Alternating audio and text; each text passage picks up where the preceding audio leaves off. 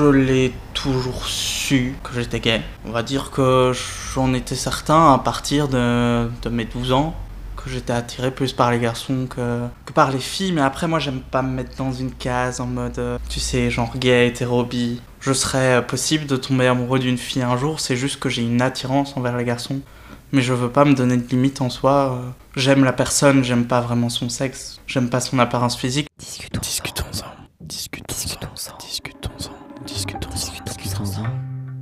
Discutons-en.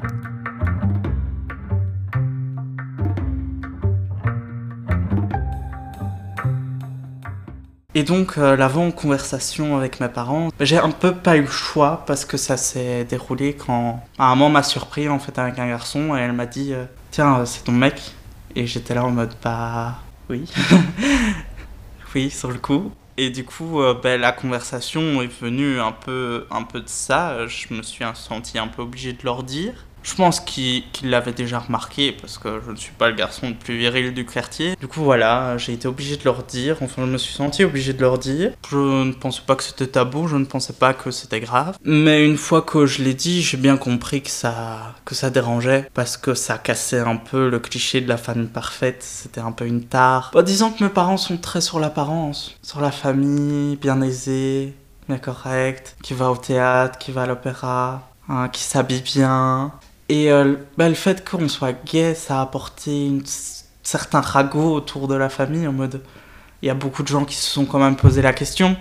Et du coup, c'était plus euh, bah, la jolie petite famille euh, parfaite dont on n'avait rien à dire. Et euh, je pense qu'il y avait aussi de l'inquiétude de leur part parce que eux ont, ont grandi dans une époque où c'était pas toléré, c'était pas quelque chose de bien. Je pense que eux ont été témoins d'agressions, de, de gens qui se faisaient casser leur voiture ou casser leur porte parce que parce qu'ils étaient d'un autre bord. Après, euh, je pense que notre génération a changé maintenant et que ce n'est plus le cas.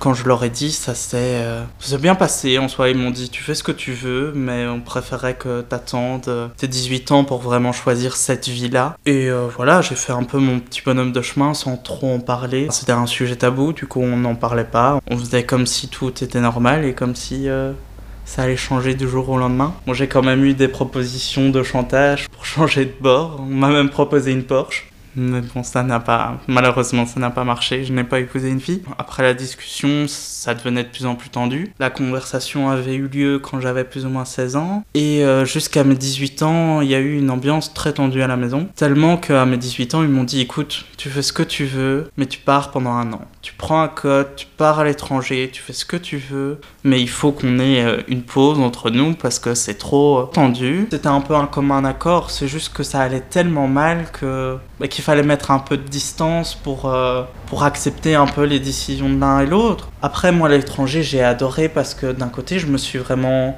découvert moi et c'est d'ailleurs là où j'ai fait mes premières euh, vraies expériences euh, avec des garçons parce que c'est là où j'ai eu mes premiers crushs. C'est là où je me suis vraiment permis de, de sortir avec des garçons. C'est là où j'ai eu mes premiers rencarts. C'était chouette, c'était enfin me sentir un peu libre. Et en rentrant à la maison, bah, ils avaient plus vraiment leur mot à dire. Et puis j'avais 18 ans, j'avais ma voiture. Si je voulais partir, je partais. J'avais plus besoin d'eux pour me voyager euh, à gauche, à droite. Du coup, c'était beaucoup plus facile de sortir pour aller voir un garçon. C'était plus relax dans le sens où maintenant j'étais adulte. Ils voyaient bien que la société avait changé. Et avec le temps, l'idée se faisait de plus en plus. Et je pense que le fait qu'on a été éloigné a aidé un peu la situation.